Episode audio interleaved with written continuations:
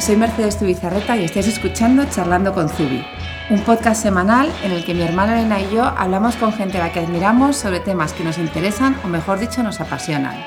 Hoy tenemos en nuestra mesa, nos hace muchísima ilusión, a, Nacho Aguayo, bienvenido. Eh, Nacho es director creativo de la división femenina de Pedro de Hierro y Cortefiel, casi nada.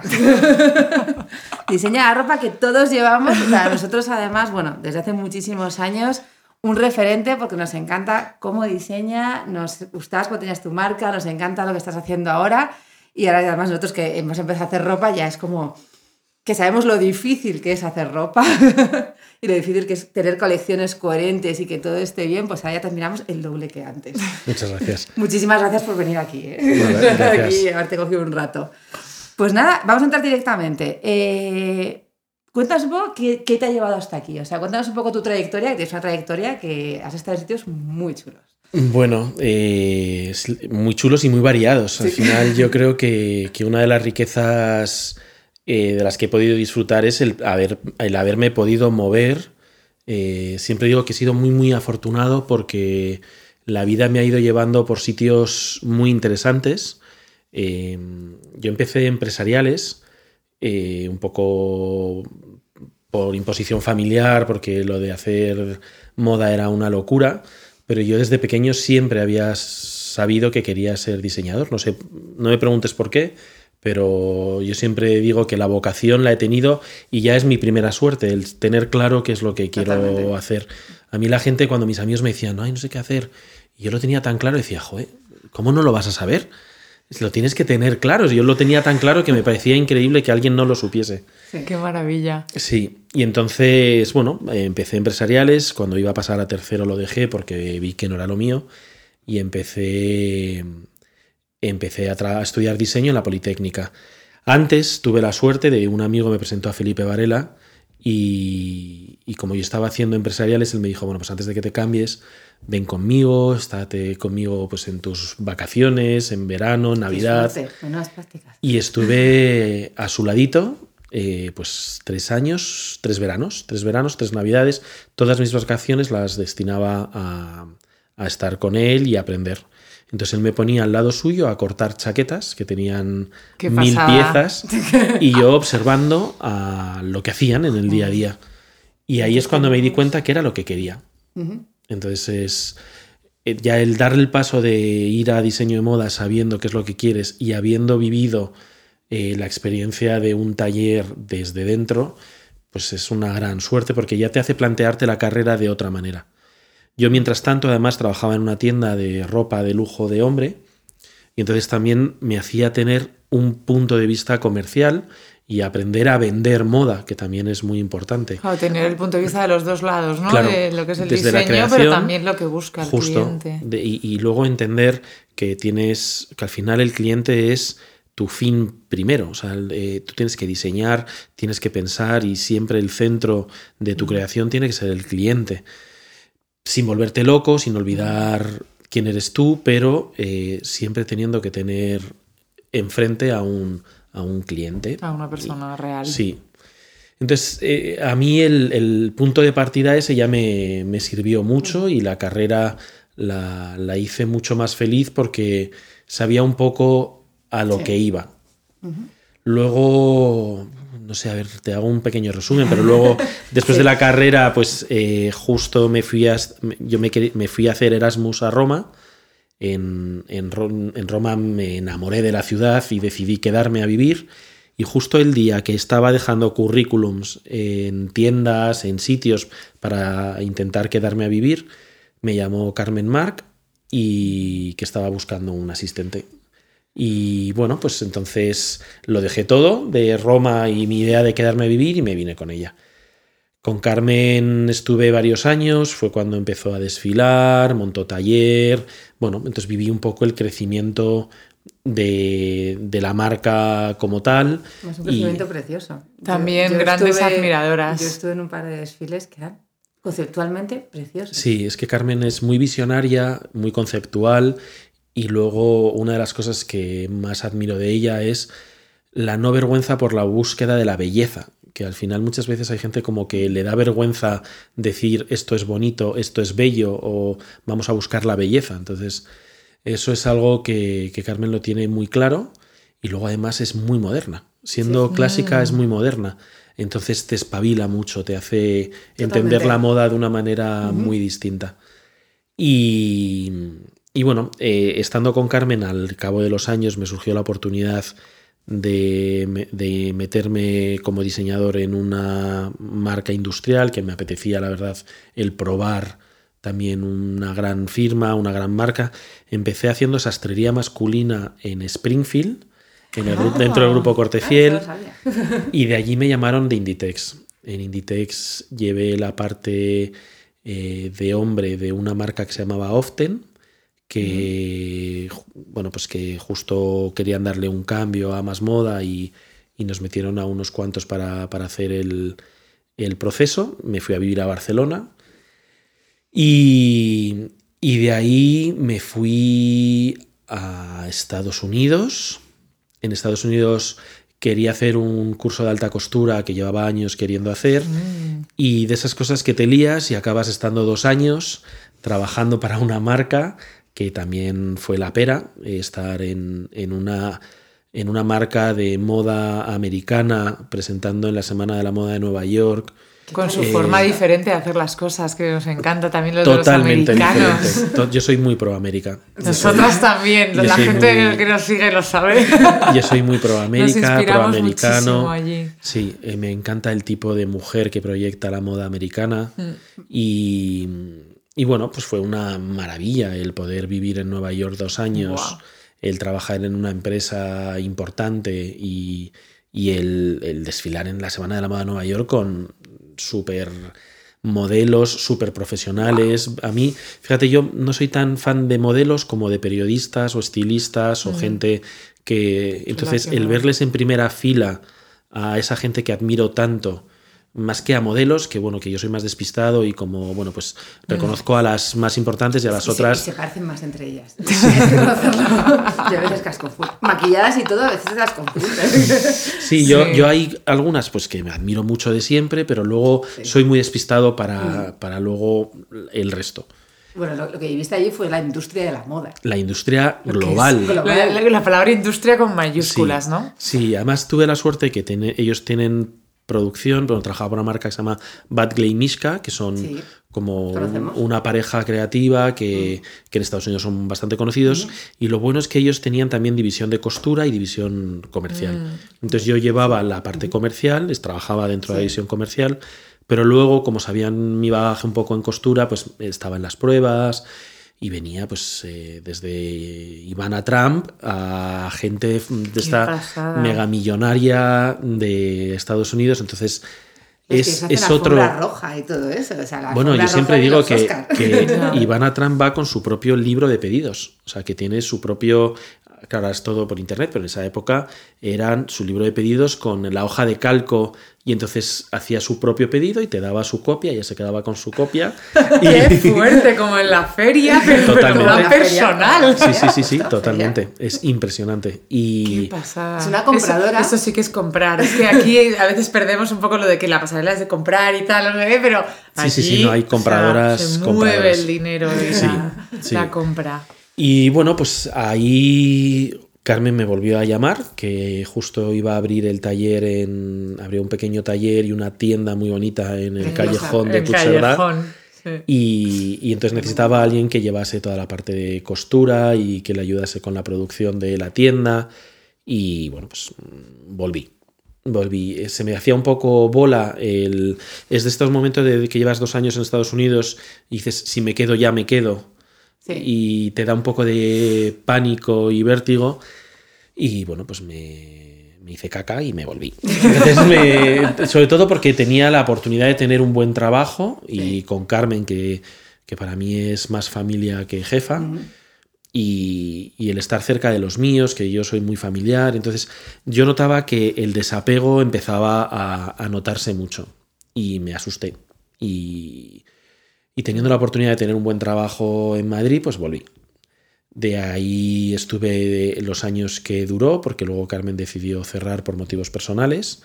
y, y yo en vez de finiquito le pedí material. En vez de finiquito le dije, pues mira, yo prefiero quedarme con tejidos, con máquinas de coser, con la plancha, con cosas así, por si acaso algún día decido montar mi propia marca. Cosas importantísimas que luego son muchísimo y carísimas. dinero. Carísimas. También damos fe de ello. Sí. Entonces lo metí todo en un almacén mm. y dije, pues ahora me voy a pegar el verano de mi vida. Y en septiembre empezaron a llamarme gente, oye, me harías un vestido, oye, me sacas a mi hija, oye, no sé qué. Entonces, de eso que yo no quería, pero vas como liándote, sí, y empiezas como a montar tu propio taller a la vez... Eh, que estaba aquí al lado. Sí, estaba en Fernando el Santo.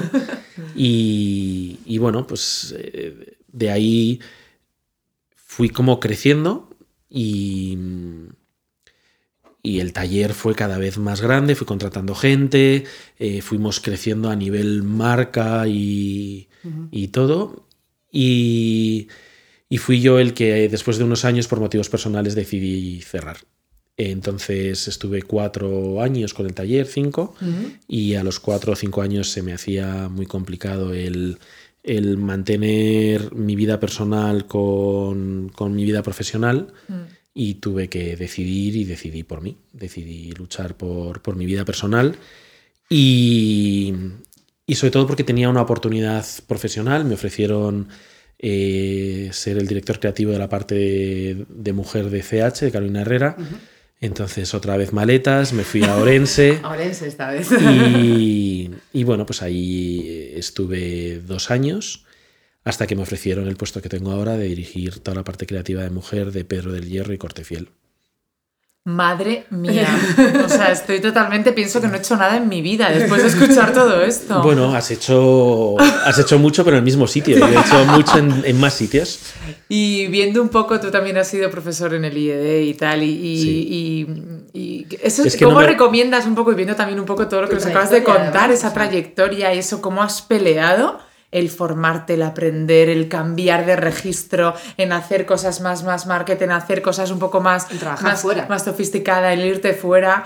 Es un poco lo que recomiendas, esa persecución incesante de distintas disciplinas dentro de tal a, estos alumnos que están intentando, ya esta gente que quiere dedicarse a este mundo. Mira, yo a mis alumnos siempre les decía que no hay fórmula, que no hay fórmula exacta, o sea, no mm. Yo siempre eh, intento dar un mensaje positivo a, todo el mundo que quiere dedicarse a moda, porque al final moda es mucho más que diseñar. Hay gente que se dedica a comunicación, gente que se dedica a estilismo, gente que se dedica a producción, a fotografía, a marketing. Al final la moda tiene muchas salidas y de hecho mis mm. alumnos a los alumnos que daba yo clase, hay gente que está trabajando de ilustrador, hay gente que está trabajando en revistas, gente que está de personal shopper, gente que está diseñando. Entonces, bueno, eh, que hay muchas salidas. Entonces, que, cuando dicen, ay, es que es muy complicado, depende de ti. Eh, también un consejo que digo es que salgan mucho, que hagan muchas cosas, que, estén metidos en el meollo, que vayan a exposiciones, que salgan por la noche, que trabajen todo lo que puedan, que nunca digan que no a una oportunidad, mm. porque nunca sabes de, dónde te va a salir la oportunidad. Yo eh, siempre lo digo, que que yo en la tienda conocía a mucha gente que luego me he ido encontrando en mi carrera profesional, que en, Estados Unidos yo conseguí mi trabajo porque fui a una fiesta en un jardín y justo a una señora diseñadora se le acababa de ir su mano derecha y estaba desesperada buscando a alguien. y entonces justo estaba yo ahí y al día siguiente empecé a trabajar. Es que yo creo que en este mundo de la moda es especialmente así, es como muy multidisciplinar, hay que estar como muy abierto y muy vivo, que es lo que tú estás contando un poco. A lo mejor mm. si eres consultor de, una Big Four, pues no es ese tipo de mundo, ¿sabes? En el que profesionalmente te puedes buscar oportunidades, pero en este de la moda, la comunicación y, todo lo que se le... Se le Tienes que estar abierto a lo que te venga. Y luego ser tú consciente de hacia dónde quieres también tu carrera. Que yo, al final a mí me llamaba la atención muchas cosas. Entonces he tenido la suerte de ir probándolas. O sea, he mm. trabajado ayudando a un estilista, eh, pues como dices, trabajando de profesor. Yo no decía que no porque no sabía qué era lo que me gustaba a mí exactamente. Mm. No sabía si me gustaba más el mundo de costura de novias o el mundo de hacer muchas producciones y Inditex, tal, ese rollo de, de más media. Entonces, bueno, es ir descubriendo cada uno lo que le gusta y, si yo reconozco que soy muy afortunado porque puedo dedicarme a lo que a lo que me mm. gusta. Seguro que hay mucha gente que luego no ha sido capaz de dedicarse a lo que más le gusta y a lo mejor está haciendo o desarrollando una línea de producto que no es lo que más le mm. apasiona. Pero bueno, eh, no sé, teniendo tesón, diciendo que no, eh, yo he sacrificado muchas cosas. Yo, cuando yo me iba a Nueva York, por ejemplo, o cuando cambiaba de trabajo, yo veía a mis compañeros de la escuela, que ellos llevaban a lo mejor ocho años en un mismo puesto de trabajo, cómo habían ido progresando, viajaban a Asia, sus producciones, acomodados, zona de confort, claro, subidas salariales, una mm. tranquilidad que yo no tenía y a mí me asustaba mucho. Mm. Entonces, bueno, también supongo que yo aposté, aposté por mí, aposté por el cambio y, y vuelvo a decir, soy muy afortunado porque esa apuesta me está funcionando por ahora. Y de tu experiencia en Nueva York, bueno, has hecho una cosa muy interesante que es lo de has trabajado en tienda y al final lo importante es, vender al final, tienes que vender a un cliente algo que les guste. Eso es algo que tienen muy claro los americanos, porque sí, pueden hacer alta costura, pueden hacer lo que sea, pero siempre hay una clienta que es la que va a recibir eso y ellos tienen muy clara esa industria de la moda. ¿Tú, ¿Tú qué aprendiste, por ejemplo, esa industria de la moda? Nosotros nos fijamos mucho porque nos gusta Elena es más la, parte empresarial, yo soy más la parte comunicación, diseño, pero creemos que tiene que haber esas dos partes en todo negocio de moda y que además la parte empresarial tiene un peso enorme porque aquí hay unas nóminas que pagar. Totalmente, claro, tú eres un negocio. A mí es lo que más me costaba de tener mi propio negocio. Yo mm. siempre digo de lo que no sabes, contrata a alguien que sepa y que no tengas que hacerlo tú, porque al final yo una de las cosas que más me mm, quitaba horas energía y ganas de seguir con lo mío era dedicarme a cosas que no me gustan. Entonces yo cogí un buen gestor. Bueno, yo siempre digo que lo primero que hice antes de empezar mi marca fue coger una agencia de comunicación. que ahora es la que os lleva a vosotras y, bueno, pues eh, es la mejor decisión que pude, que pude tomar, el coger una buena agencia de comunicación que, se, que, que, que entienda tu producto, que te entienda a ti, quién eres tú, qué quieres comunicar, de qué manera y que te dé esas claves porque tú no sabes. Entonces, es un claro ejemplo de que hay que contratar a la gente que, que haga por ti lo que tú no sabes hacer. Expertos. Y siempre, mm. y es un mensaje que siempre digo, pagando. O sea, yo nunca he tenido un becario que no ha cobrado, nunca he tenido... O sea, siempre hay que tener eh, la oportunidad de... O sea, siempre tener unos valores claros como marca y llevarlos hasta el extremo. y, muchas veces van en contra tuyo. Entonces, encontrar a alguien que entienda ese proceso, que entienda tu manera de entender el día a día, la moda, eh, es complicado. Entonces, rodearte de esa gente cercana, pues es importante. Yo tenía esa agencia de comunicación, tenía unos patronistas, unas modistas maravillosas que me acompañaron, eh, tenía a mi mejor amiga que me llevaba el día a día. Entonces, yo lo que sí que quise fue como cuidarme, igual que yo les cuidaba a ellos, que ellos me cuidasen a mí. Sentirme cuidado era muy importante. Y, lo conseguí. Y entonces al final la moda es mucho más que, o, la costura sobre todo, es mucho más que un vestido, sino también es cómo hace sentir a la, gente, eh, cómo conectas con ella, sentirla especial, conectar un poco con el sueño que tiene o la imagen que tiene ella de sí misma. Y eso, por ejemplo, los americanos son muy buenos. Son muy buenos. Ellos además como, como empresa se sienten todos, o sea, a mí es una cosa que me da envidia. Ellos tienen ese punto naif que yo siempre digo que me encanta, porque se entregan, o sea, entran en una empresa y ya el segundo día parece el hijo del fundador.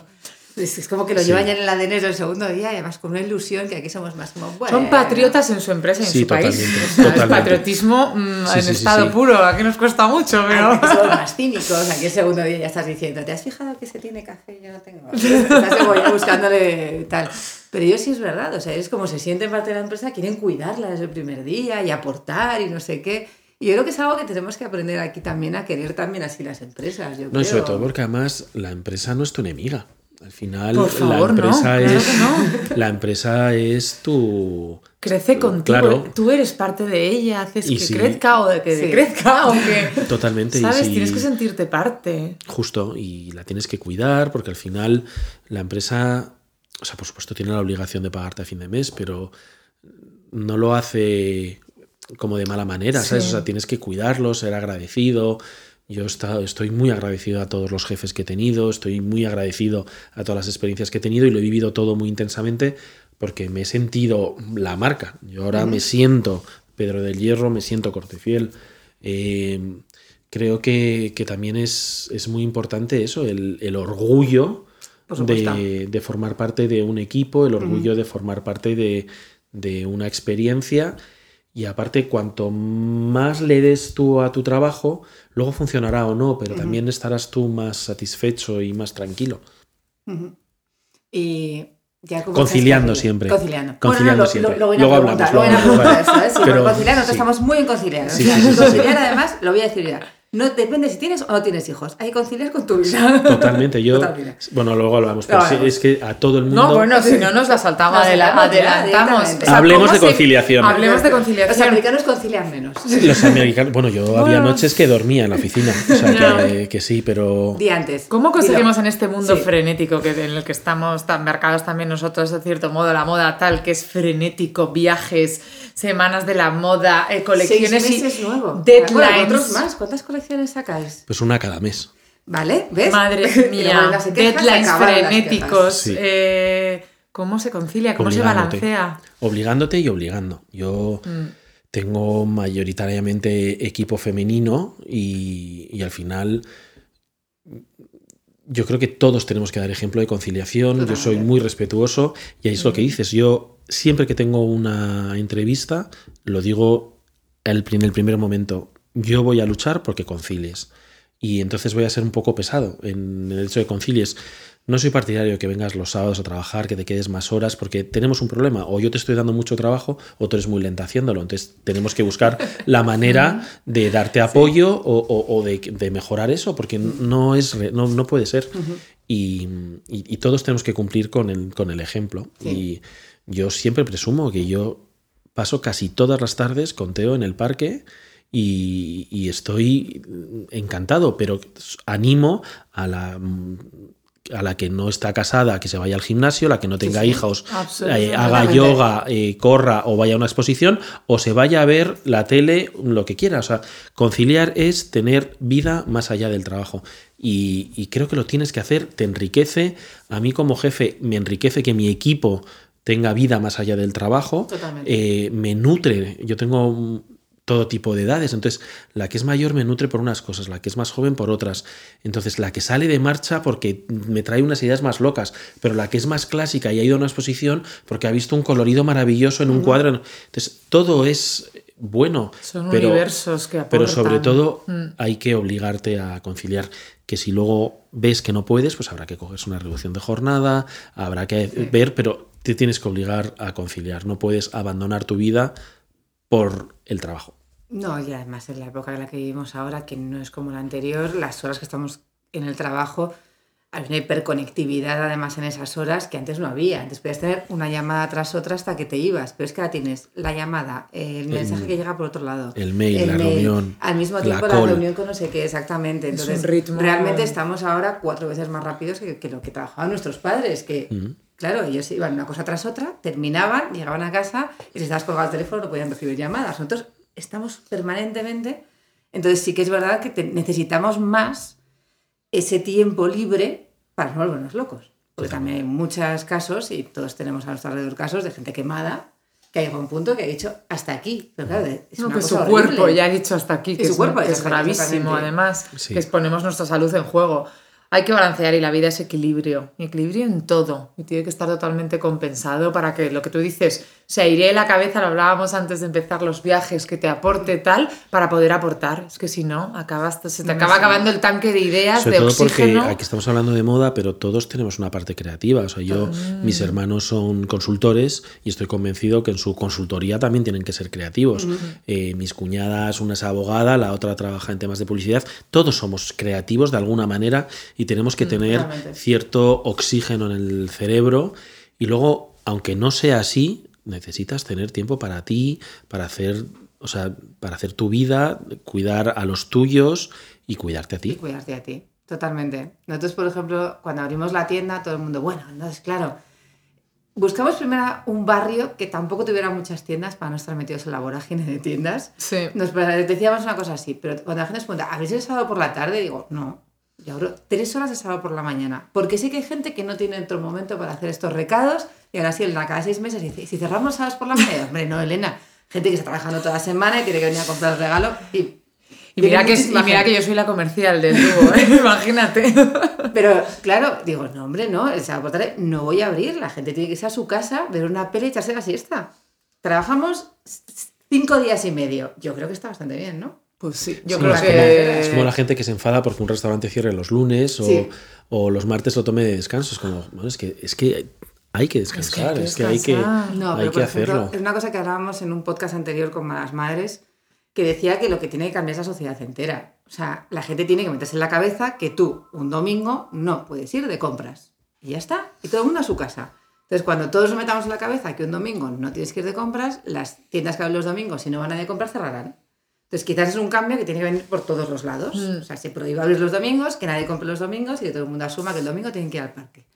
Y a lo mejor con eso conseguiremos que nadie abra los domingos. Pero tienes un cambio que yo creo que hemos ido como abriendo cada vez más y ahora quizás estamos en el momento de cerrar un poco. No, y más allá de los domingos a lo mejor y tal, también incluso los horarios, un poco de los trabajos adecuados a los horarios comerciales, mover todo un poco para arriba, ¿sabes? Incluso los horarios de las televisiones, tal, es que es todo como un cambio social bueno, eso es una gran lucha, los horarios de las televisiones, el prime time. No puede ser que una a las 11 de la noche empiece, es que a las 11 nos deberíamos estar acostando todos. Bueno, bueno, pero absolutamente. Yo voy totalmente en contra de tal, yo me acuesto antes de las 11 si puedo y es que no me da tiempo a ver nada, es imposible que yo vea una serie normal de la televisión. Eso es muy pro América también. En Estados Unidos el prime time empieza a las 8 de la tarde y entonces eh, tienes la oportunidad de verlo, luego si no en streaming o lo que sea, pero no puede ser que un programa eh, de máxima audiencia empiece a las 11 menos cuarto. Termine a la 1 de la mañana, nadie debe estar despierto a la 1 de la mañana. Sí, pero es todo movimiento de horarios hacia arriba eh, que, bueno, se aplica a muchísimos sectores y la verdad que bueno, pues es un, hmm. un gran movimiento. Y bueno, volvemos a la moda, ya hemos, hemos metido nuestra cuña al final, ya a lo mejor volvemos.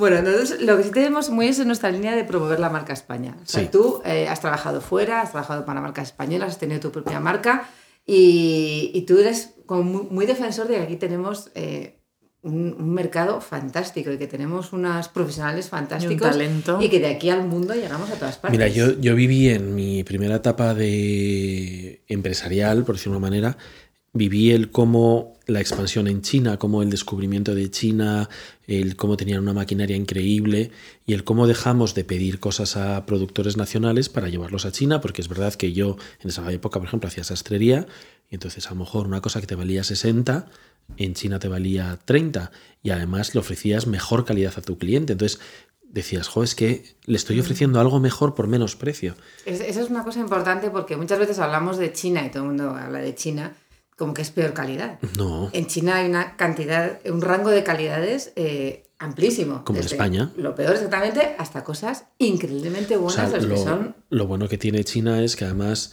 lleva muchos años trabajando en ello, mm. tiene una industria increíble a nivel maquinaria, personas, técnicos eh, y posibilidades. O sea, tú vas a una fábrica china y la máquina de teñir seda mm, es un tanque especializado con un secado especializado, o sea, es la pera. En las máquinas para coser eh, y hacer un acabado determinado es súper avanzado. Entonces, en ese sentido han hecho, han hecho una gran inversión y lo han, lo han hecho bien y han luchado por lo suyo. Lo que los, que creo que lo hemos hecho peor ha sido nosotros porque hemos desvestido España para vestir un trabajo. O sea, yo en esa época fue cuando empecé a recibir luego mm, mails y correos y tal de pues esta empresa ha cerrado, mm. esta tejeduría ha cerrado, esta fábrica de tejidos ha cerrado, esta empresa de botones ha cerrado. Entonces, todo eso fue, fue como un poco, a mí me llamó mucho la atención y me asustó un poco el decir, joder, es que nos estamos cargando la industria, nos estamos cargando el futuro de, nuestro país y tenemos grandes profesionales y, y bueno, eh, yo siempre intento, pero en mi día a día, eh, soy más de, de, comercios, soy más de, eh, de intentar equilibrar un poco todo. No, no, mentiría si te dijese que no compro en Zara o mentiría si no... Pero, pero al final creo que hay que compensar y hay que hacer un poco todo. Eh, intento no comprar todo online y ir a la tienda física para que no solo, porque si no desaparecerían las tiendas. Totalmente. Eh, o sea, intento ser responsable en la medida de lo posible con, conmigo, mi realidad, porque yo también trabajo para una marca grande, entonces sería echarme piedra sobre mi propio tejado, pero eh, en ese sentido creo que España estamos preparados, hay grandes creadores, grandes firmas, gran tradición y luego un gran consumo y, somos consumistas y, es verdad que estamos modernizándonos y, tenemos posibilidades de hacer cosas muy buenas, pero las tenemos que proteger porque si no va a pasar lo que en Francia, que al final, eh, por ejemplo, Karl Lagerfeld con, tuvo que comprar no sé cuántas empresas para poder mm, seguir, seguir manteniéndolo, porque si no desaparecía. claro. Mm. Y luego también es verdad que hay un problema de que la, juventud ya tampoco le interesa esa artesanía. Entonces, es el problema más grave. Claro, el hecho de encontrar... Que no hay regeneración en esos talleres de nuevas generaciones. Eh, nadie quiere aprender, irse de aprendiz al taller a tal, a, es que son trabajos muy duros. rejuvenecer. O sea, trabajar tiñendo telas son trabajos duros. Son duros, son, son poco reconocidos, ahora mola más otras cosas. Salir en digital, community manager o... Sí, o salir en Mujeres, Hombres y Viceversa. Sí, ir al gimnasio. Es, el ejemplo básico. Sí, entonces, bueno, pues eh, o hacemos que mole otra vez. Hay que hacer que mole. O, hacemos que, justo, y, hacemos que un producto interesante dentro de esas de esas posibilidades o, acabará desapareciendo y es una pena. No, yo creo que realmente lo importante es el, balance. O sea, yo siento, o sea, hay mucha gente a nuestro alrededor que está dando como el cambio completo, solo compro en pequeño, solo compro en tal, pero no nos podemos olvidar que Inditex es una empresa española, que Inditex además da trabajo a muchísima gente en España, increíblemente, y, y, cotiza en España, vamos. o sea, que también todo lo que gana Inditex fuera suerte para nosotros. Bueno, y que es, es, un ejemplo de empresa, de crecimiento, de reconocimiento del que también nos tenemos que sentir orgullosos, más allá de que sí estén lanzando, ¿sabes? En plan, mucho producto al mercado y, y, mucho tal, pero en realidad, o sea, a nivel empresarial es un auténtico ejemplo de, de, de, también de exportar fuera la marca España. Y yo creo que, ¿cómo crees que nos ven también desde fuera, todas las que has estado trabajando fuera, un poco las marcas españolas? O sea, somos reconocidas fuera. Yo Anitex con pánico. bueno, el eh, gigante. O sea, yo también hace muchos años que fue cuando trabajé fuera, pero. Pero viajas mucho. Viajo mucho, sí. En, esa época, en esa época a mí me, me, llamaban mucho para que estuviese también en las pruebas de costura y todo, porque admiran mucho el gusto español y sobre todo el gusto europeo. El hecho de que, de que hayas, de que eh, te hayas formado en Europa, eh, es, es, un, en España, es un gran punto a favor nuestro. O sea, el, ya o sea, tenemos como el gusto asegurado, por decirlo de una manera. O sea, o tenemos una manera de trabajar, una manera de entender el arte, una manera de entender lo artístico, una manera de entender el colorido, una manera de entender la vida. Somos más disfrutones, somos más eh, apasionados. Entonces, yo creo que eso es un valor que tenemos los españoles. Nuestra cultura un poco aplicada. Sí. O sea, en eso nos admiran mm. mucho el, gusto por, las cosas, por la belleza, el color, la tradición, la mm. historia. En eso sí que yo noto que nos, nos tienen mucha estima y que, y que quieren aprender de nosotros. Tanto en, lo veo tanto cuando voy a Asia como cuando voy a Estados Unidos. Mm. Y luego, por ejemplo, en Sudamérica también somos como los grandes, eh, no sé, los grandes creadores. Eh, el hecho de todo lo que pasa en España es súper sonoro allí. Mm. Si eres español, te valoran muchísimo. Tú vas a México y si eres español es como un estatus. Entonces, bueno, si vas a Los Ángeles, ni te digo. Sí. Todos son españoles, o sea, todos son hispanos y latinos. Cuando se enteran que eres español, bueno, tengo un tío que vive en Albacete y tú, que está muy cerca. está muy cerca. o, todos te dicen cuando han venido a España, siempre buscan, ah, pero yo he estado en Barcelona, no he estado en Madrid, ah, pues yo es que he ido a Madrid, pero no a Barcelona. O de repente eh, te encuentras la típica. a Barcelona, es increíble. ¿eh? Sí. Es verdad, lo normal es que Madrid, te digan ¿eh? Barcelona. o, de repente en Málaga, o, sí, o sitios. O Sevilla. O cosas así, y, pero no han estado ni en Barcelona ni en Madrid. De repente se van a Málaga o a Sevilla. no sé, bueno, es, es, curioso, pero sí que les llama mucho la atención España. Sí, yo, yo me encuentro también eso, o sea, que lo de ser europeos, que nosotros quizás, como nos consideramos europeos un poco de segunda a veces, que somos aquí los del sur, pero no es que somos europeos, tenemos una herencia, eh, sobre todo histórica, que claro, cuando vas a países que tienen 500 años, claro, claro es que tú eres su historia. Es algo como que ellos eran los reyes católicos, claro, son los que les, encontraron. Entonces, claro, para ellos es parte de su historia, o sea, tu historia es la suya. Entonces, de repente, eso también tenemos que venderlo también como valor nuestro. Yo sé que lo que creo es que nos vendemos mal siempre creo que nos metemos fatal. Mm. Llegamos allí y empezamos, ay, somos muy pequeñas, somos tal, yo no tengo tantos empleados, yo no tengo tal. Yo, yo me encontré este último viaje, que sobre todo hemos hecho mucho tema empresas, ido a un congresito, tal, que yo allí me encontraba con gente de, de ponente, que luego yo me acercaba porque les admiraba, y nosotras éramos más grandes. Claro, es que eso en España tenemos, tenemos como complejos que yo siempre digo, lo que te diferencia es lo que te hace grande. Si tú eres pequeña, saca partido a que eres pequeña. Mm. Si eres mediana, saca partido a que eres mediana. Si eres grande, saca partido a que eres grande. ¿Sabes? Si eres rubia, saca partido que eres rubia. Si eres negra, saca partido que eres negra. O sea, explota lo que tú tienes, porque lo que te diferencia es lo que te hace diferente y lo que te hace bueno.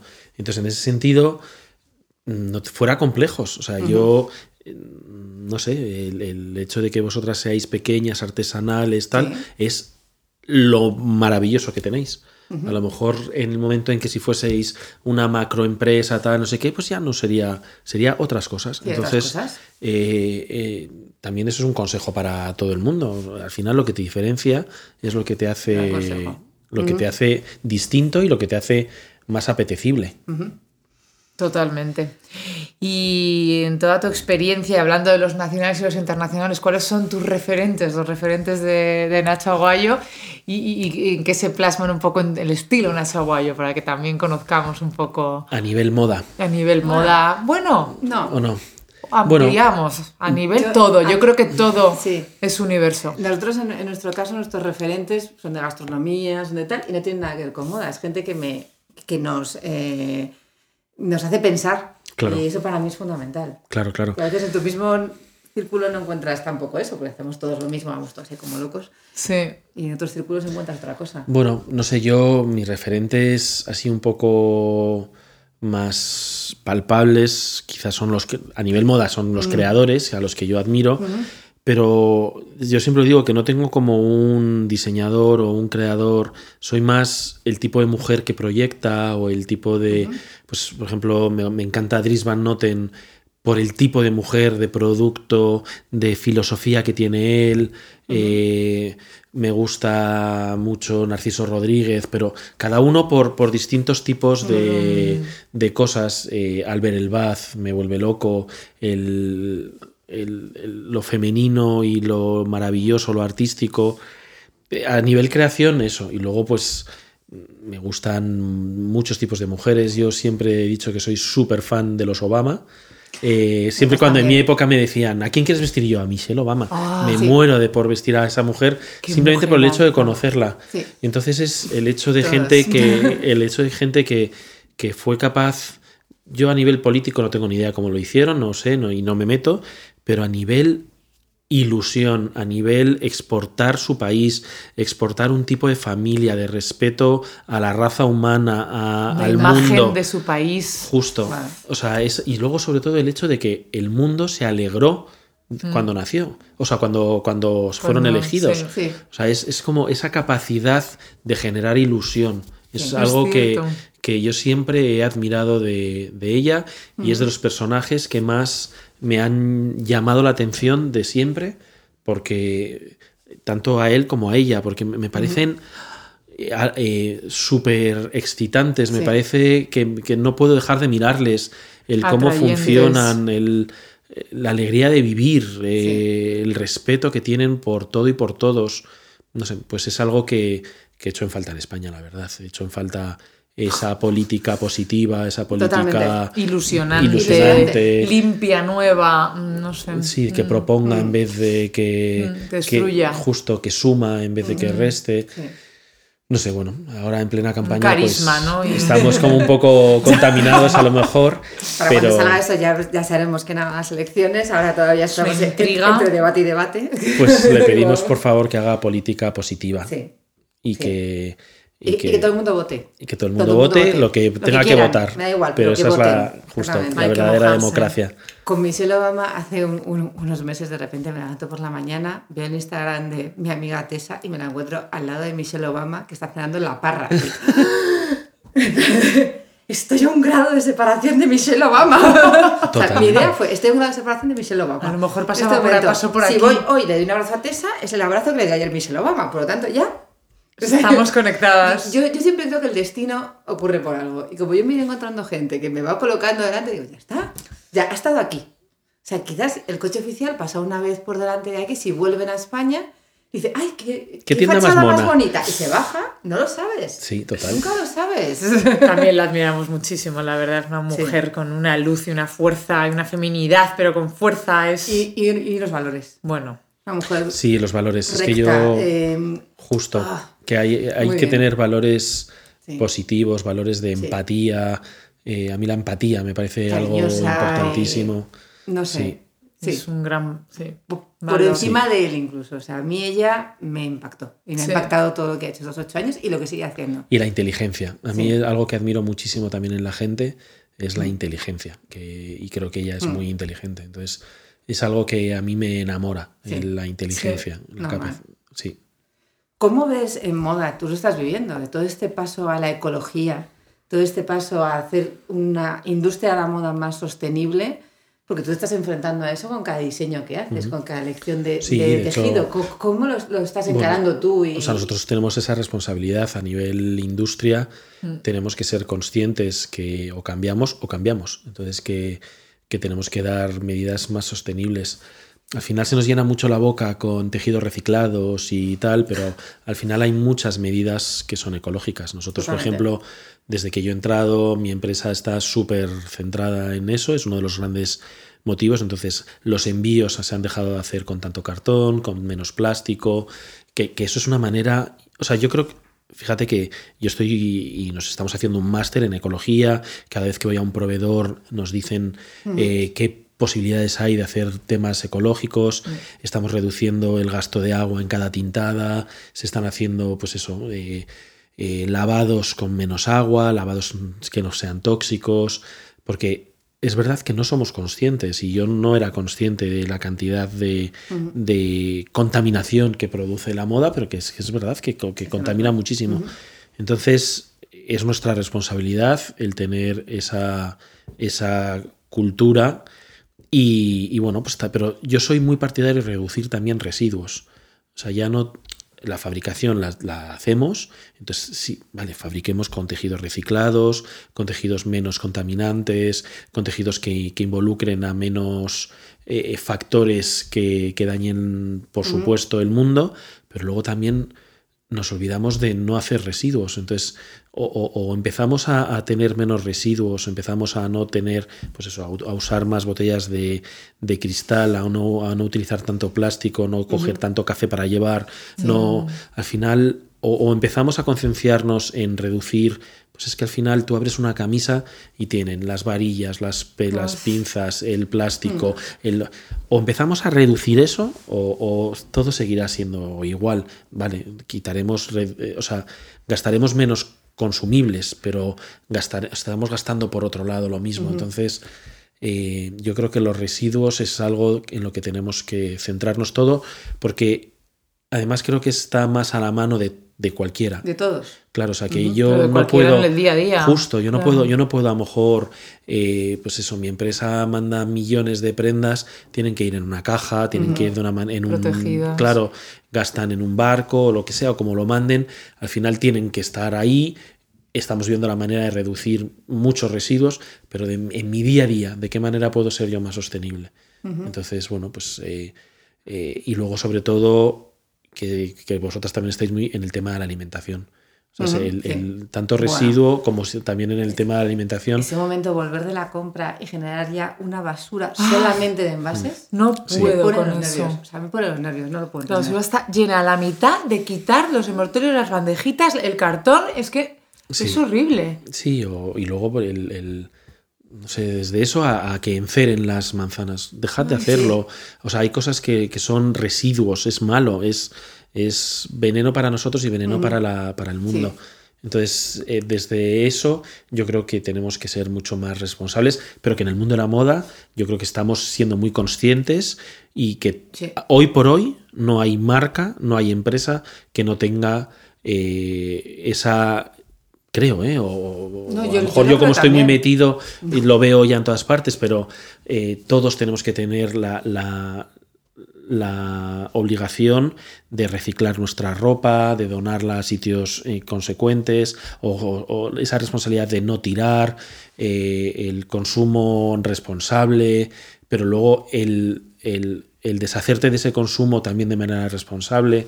Eh, creo que es el día a día de las marcas de moda de hoy y todos afortunadamente estamos mirando la manera de mejorarlo, desde eh, tejidos reciclados, tejidos inteligentes, menos gasto de agua, menos gasto de, tinturas, a... Mm, menos packaging, menos... Justo, por ejemplo, mira, hay un, hay, un, hay, un, hay un producto ahora en, en Springfield que tienen proyectos que lo que hacen es cogen a un poblado en África, entonces ellos les forman para hacer todo el proceso. Entonces ellos hacen, tienen el algodón, lo plantan, lo recolectan, lo tratan, lo tiñen, lo tejen y luego lo cosen. Y ahí sale no sé cuántos miles pantalones vaqueros. pues estás dando trabajo a una área mm. africana que estás fomentando un poco eso. Al final es ese tipo de acciones y de esas responsabilidades lo que, lo que tenemos que hacer. Nosotros, por ejemplo, y todo tipo de, ya no solo con la ecología, sino también con la humanidad, eh, pues el tener proyectos benéficos, el tener, eh, destinar parte de tus ganancias a, algo más benéfico, a acciones específicas. Bueno, pues eh, es algo que yo creo que todos tenemos, todos tenemos muy metidos en la cabeza. me encanta que lo digas, porque a veces parece que todo el mundo nos da caña en la industria de la moda, cuando se dan cuenta, que, y yo lo creo, que estamos liderando muchísimo en, todas las el cosas. El cambio, sí, el cambio. Creo que se está liderando el cambio y por eso yo creo que nos dan más cera. Pues porque como es lo más facilón, luego es más complicado comer bien. Pero vamos, lo Bueno, los siguientes son eso, los supermercados, los. Yo los alimentaria, en general. Yo estoy convencida que la moda está liderando un cambio tremendo, con un esfuerzo tremendo por parte de todos, y ahora también el consumidor es el que tiene que seguir ese esfuerzo. Está en su mano. En, su mano, además de, de, exigirlo, pues, oye, ¿me vais a poner una etiqueta que explique no sé qué? Oye, pídelo.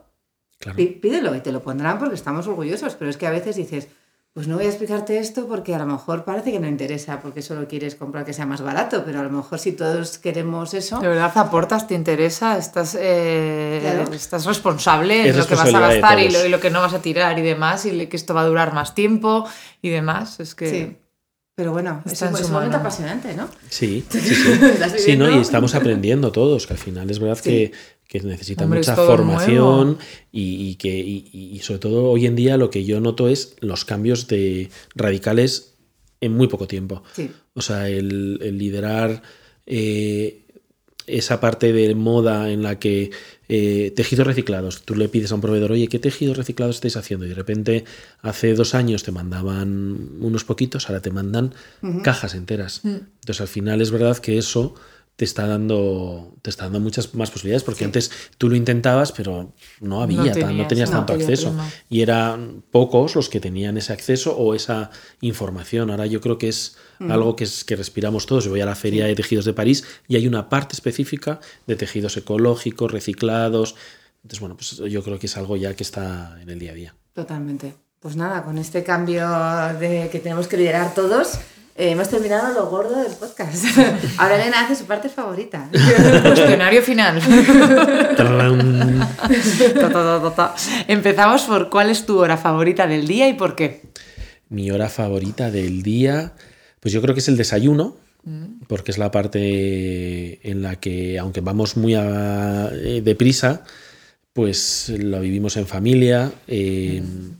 Siempre intento tener parte de conciliación y no solo la conciliación es por las tardes, noches. Hay gente que, que, oye, pues si por la tarde no puedes, vamos a intentar hacerla por la mañana. Entonces yo los días que veo que voy a salir muy tarde por la noche, pues ese día intento llevar a Teo al cole, pasar con... Entonces yo creo que es el desayuno, sobre todo los fines de semana que mm. los desayunos de los fines de semana son muy especiales.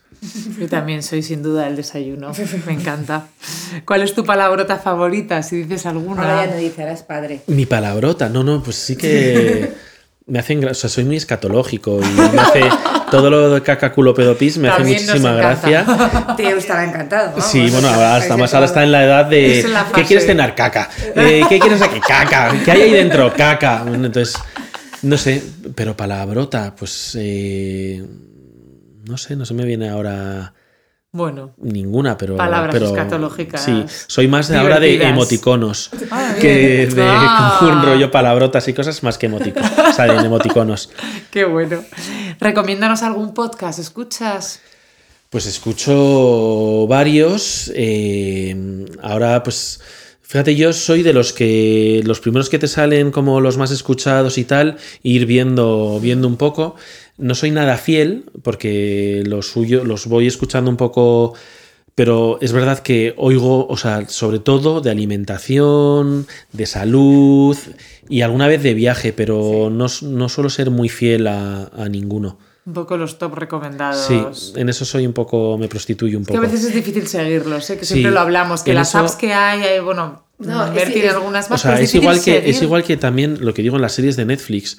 Hay tantas, hay tantas ofertas, hay tanta oferta que muchas veces el usuario no sabe ya qué elegir, no sabe dónde, dónde hacerlo. Puede pasarte una hora intentando elegir película o serie para ver. Sí, y al final acabas poniendo la televisión pública, o sea, o el, en la televisión normal, porque no sabes. Que me lo den hecho. O sea, ya no puedes a, mí, ni a mí muchas veces con, con, el podcast que dices, venga, voy a escuchar ahora que voy conduciendo, eh, voy a escuchar algo interesante o algo tipo documental o algo. Rate, Sí, entonces lo pues pones, pero hay muchos que te acaban aburriendo, entonces es verdad que, no soy seguidor de nada en concreto, pero, sí que... Podcast en general. De podcast en general, sí. Sigo mucho a un... Lo que pasa es que no es tanto podcast, sino más youtuber, que es Juan Yorca, que es un... ¿Le conocéis? sí. Pues eso, yo me, apasiona.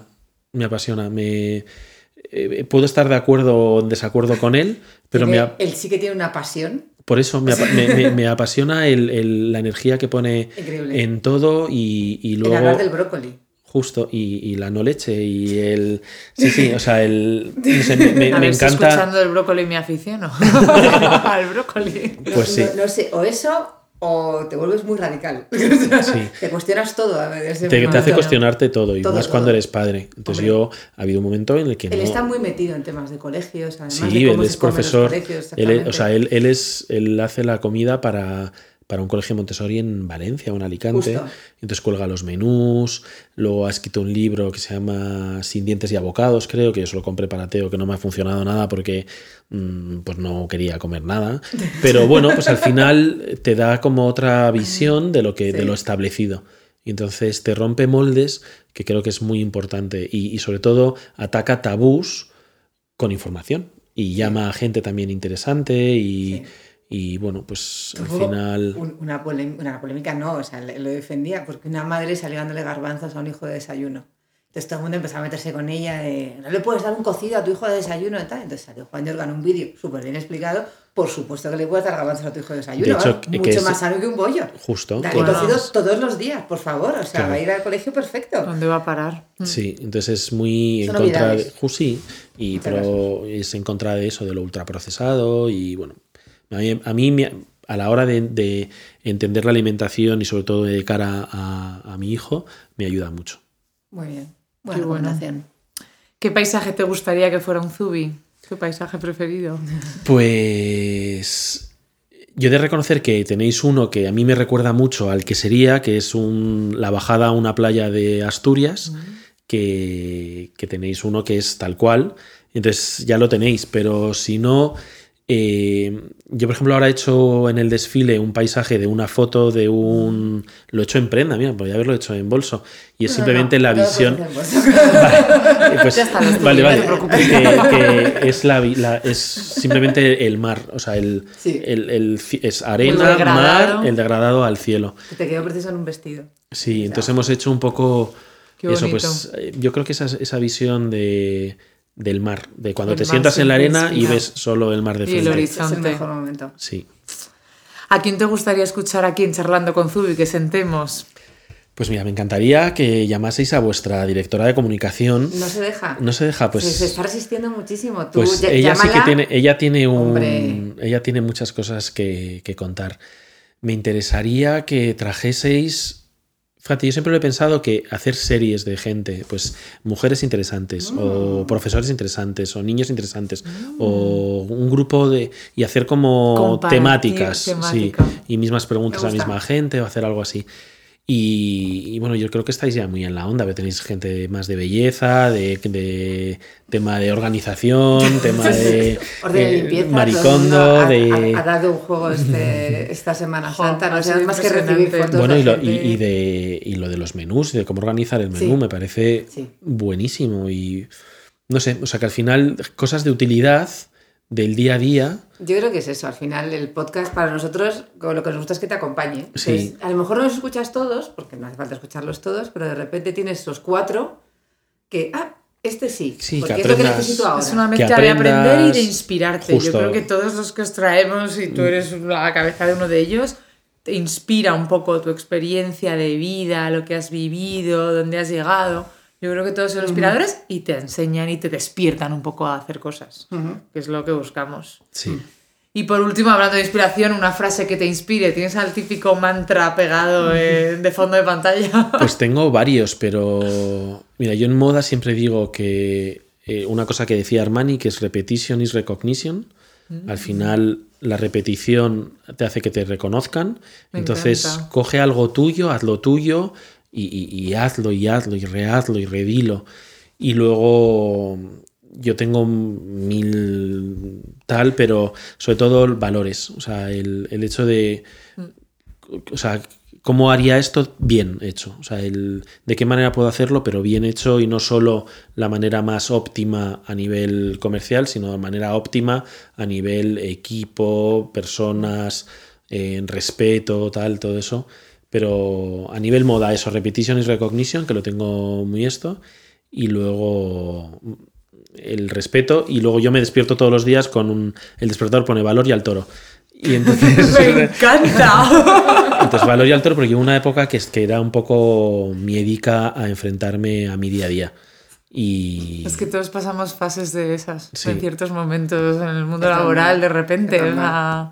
Empiezas a tener miedos, como que cuando vas subiendo, al final cada vez el escalón está más alto, la exigencia es más alta y de repente dices, no soy capaz. Sí, yo estuve muchos años en tratamiento, hice terapia, porque tenía pánico a la exposición mediática, a la exposición de mi producto como tal. Entonces cada vez que presentábamos con Carmen o que presenté yo en mi época, o, e, era pánico, pánico. Y, y porque yo llevo muy mal la gente mal educada, llevo muy mal las críticas, llevo muy mal los ataques, me afectan mucho y soy una persona hipersensible para eso. Entonces lo de valor y al toro era un poco por eso, de, pues al final eh, solo tú sabes lo bien que lo estás haciendo, eh, la persona de valores que eres y, a por ello. nos encanta. Pues nada, eh, ha sido muy duro. No, no, no. No sé si me he enrollado mucho. No, para nada. El timing perfecto. lo hemos disfrutado muchísimo, la verdad. Muchas gracias. De nuevo inspiradas nos quedamos y esperamos que todos también os inspiréis mucho. Sí. Y muchísimas gracias por venirte, que nos ha hecho muchísima ilusión. Sabemos que estás siempre muy ocupado, viajando mucho sacando colecciones. Seguimos, por Instagram y es como, se ha vuelto a ir. ¿Dónde está? Una locura. Es impresionante, pero bueno, lo estás haciendo súper bien, enhorabuena. y y desde aquí eh, nos encanta que más gente además ahora te conozca, ahora cuando vean las colecciones en la tienda, pensar en esa mujer que tú contabas, que eso también es importante, el, ver la ropa y decir, ah, sí, oía Nacho que decía esta es la mujer fuerte, tal, no sé qué, que yo creo que también es importante, ¿eh? la, la, la, ropa hace mucho, porque la gente que dice, la, la ropa no es tan importante, sí, La ropa te sube el día, te baja el día, te no sé qué. es, que es, una, es nuestra carta de presentación, nos arropa, nos valora, nos, nos enseña al mundo, ¿no? y, y nos, pues, efectivamente nos, nos da poder. Eh, Por eso la tienes que hacer tuya. ¿sabes? Al final coger la tendencia, mm, desmigarla y hacerla, y hacerla tuya. Porque al final es tu carta de presentación. Anda que tenemos trabajo para hacer la nuestra, con todo lo que hay. Pues nada, mil gracias. gracias a vosotras. Y nada, y, y, gracias a todos vosotros por escuchar este nuevo capítulo de Charlando con Zubi. Si os ha gustado, os animamos a compartirlo en redes sociales. Podéis encontrar todas nuestras charlas en nuestro canal de iTunes, Charlando con Zubi y en nuestro blog. Nos despedimos hasta la semana que viene con un fuerte abrazo. Gracias.